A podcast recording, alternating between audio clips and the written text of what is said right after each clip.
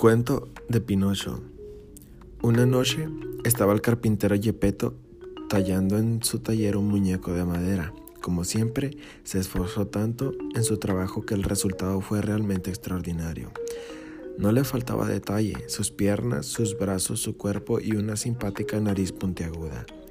Ya estás listo, aunque debería ponerte un nombre. Ya sé, como estás hecho de pino, te llamaré Pinocho, dijo el viejo carpintero. Lástima que solo seas un muñeco y no puedas ser mi hijo. Me encantaría que fueses un niño de verdad. Pero mientras Gepetto dormía, llegó a la casa una invitada, el hada azul. Esta había oído el deseo del anciano y estaba allí para hacerlo realidad. Cogió su varita mágica y le dijo a Pinocho, Despierta, Pinocho. Ahora puedes hablar y moverte como los demás, pero tendrás que ser muy bueno si quieres convertirte en un niño de verdad. Y tras decir esto, el hada desapareció.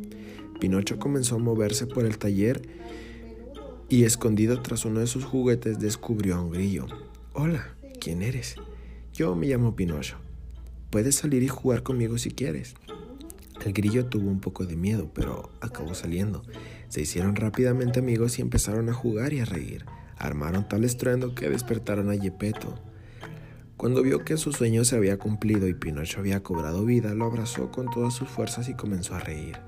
¡Qué alegría, Pinocho! Haré de ti un niño bueno y aplicado, aunque para eso deberías ir a la escuela. Sí, ya sé. Irás mañana mismo como todos los niños. Espérame aquí que voy a comprarte un libro.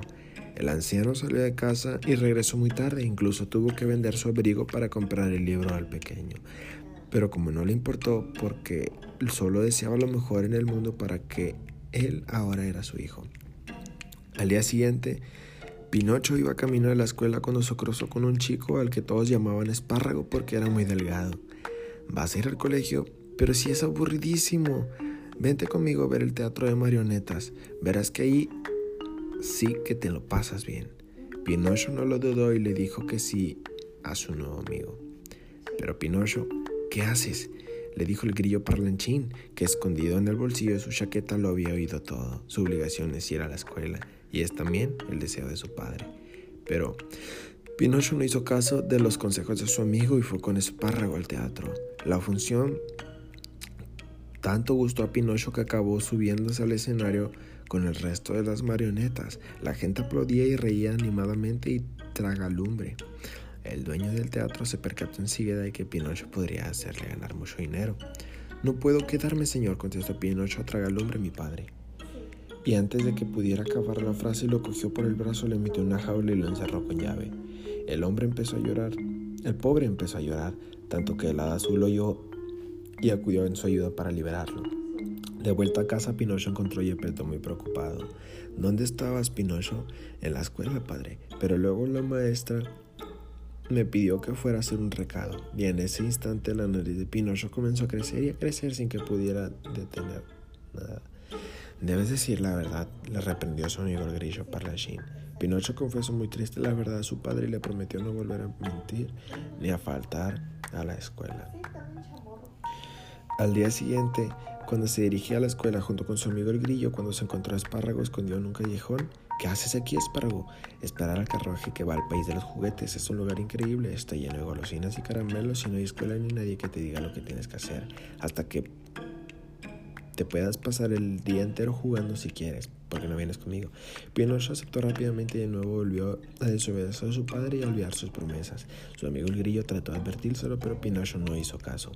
No, Pinocho, no es buena idea de que vayas, créeme, recuerda la promesa a tu padre.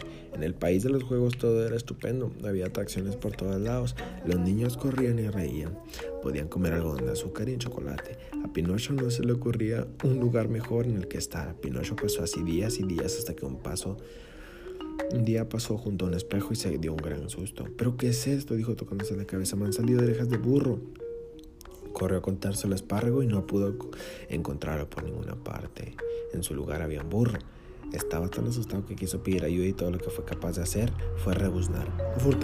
Afortunadamente su amigo fiel, el grillo, seguía siendo un grillo, así que pudo indicar a Pinocho la forma de salir de aquel lugar lo antes posible.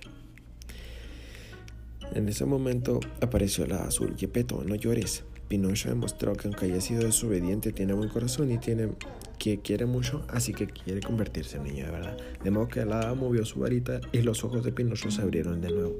Se había convertido en en un niño de verdad. Pinocho, Yepeto y el grillo volvieron a casa y vivieron felices durante muchos años.